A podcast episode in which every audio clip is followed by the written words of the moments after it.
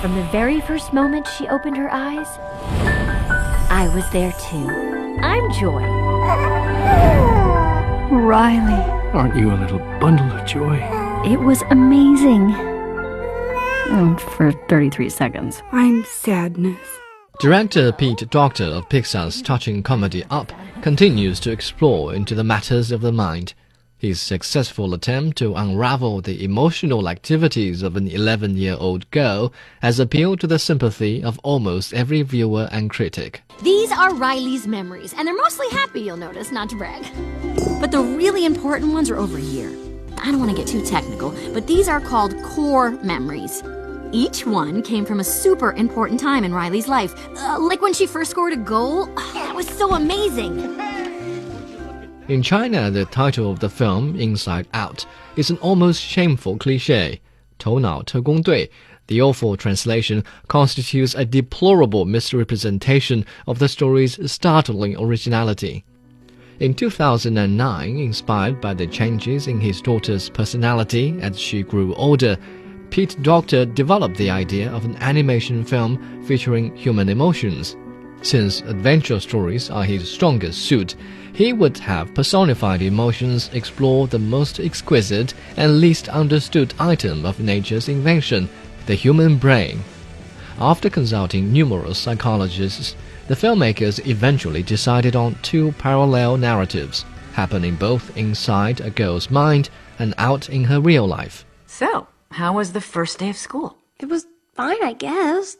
I don't know. Do you ever look at someone and wonder what is going on inside their head? Did you guys pick up on that? Sure did. Signal the husband. Uh oh, she's looking at us. What did she say? What? Oh, oh, sorry, sir. No one was listening. Is it garbage night? Uh, we left the toilet seat up. What? What is it, woman? What? To kickstart the story, a girl named Riley moves with her parents from Minnesota to San Francisco. The change in environment and a series of unfortunate happenings cause emotional upheavals inside the 11 year old. Her core emotions, joy, sadness, disgust, fear, and anger, are at a loss to help the girl get back on her feet. While trying to stop sadness from infecting Riley's core memories, Joy is sucked out of the emotional headquarters with sadness and end up in the storage area of Riley's long-term memories.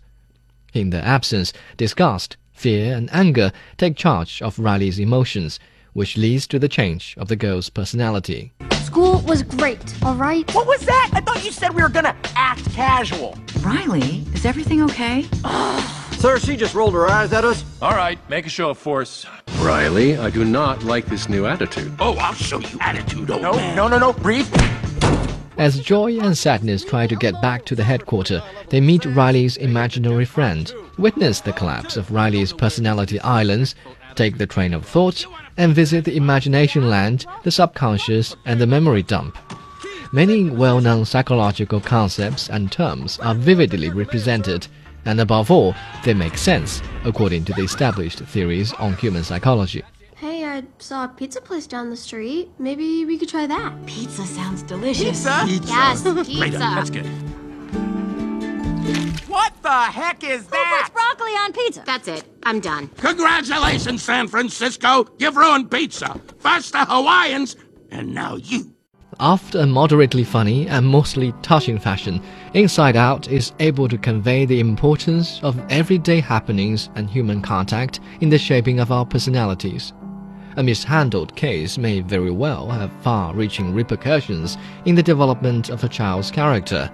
This could come as a shocking revelation for moviegoers in China, where knowledge about the matters of the mind has not been widely cherished outside the academic circle. Sadness.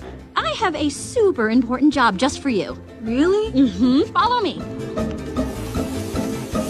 What are you doing? And there. Perfect. This is the circle of sadness.